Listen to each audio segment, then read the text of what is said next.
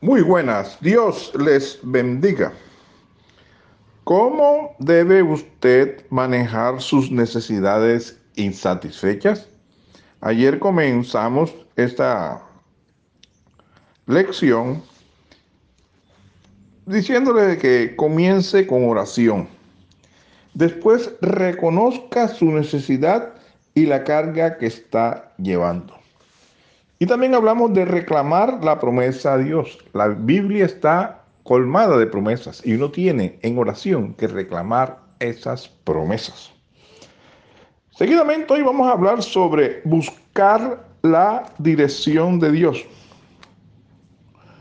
Usted puede hacerlo mediante el estudio de su palabra y la oración. Pídale que le ayude a distinguir entre la verdadera necesidad que tiene y lo que usted percibe como una necesidad. A menudo usted cree que tiene una necesidad específica cuando en realidad es un deseo, es un capricho, es algo que usted no tiene necesidad. Y por eso es que Dios en su palabra dice que pedid, pero pedid mal, porque pides para cosas superfluas, vacuas para vuestros deleites. Un deseo es un capricho en sí.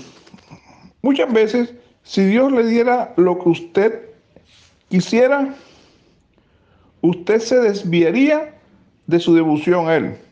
Asegúrese de que sus motivos sean puros y centrados en Dios en vez de egocéntricos.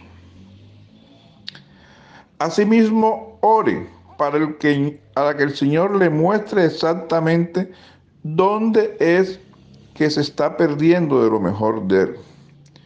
Si usted ha levantado muro, no le será fácil aceptar su voluntad para su vida. Pídale que eche abajo cualquier barrera que lo separe de él.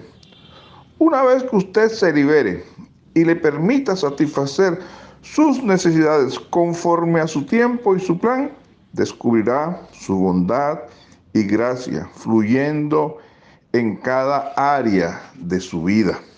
Así que, hermanos, ojo cuando le pidamos a Dios las cosas, que no sea un deseo, que sea algo que realmente usted necesite. Acuérdese que Dios no le va a dar lo que usted quiera sino lo que usted realmente necesite. Y eso hay que comprenderlo. Que Dios les bendiga.